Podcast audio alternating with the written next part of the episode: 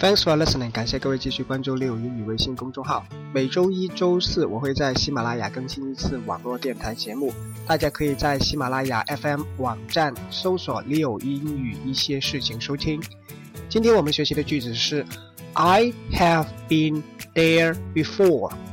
I've been there before.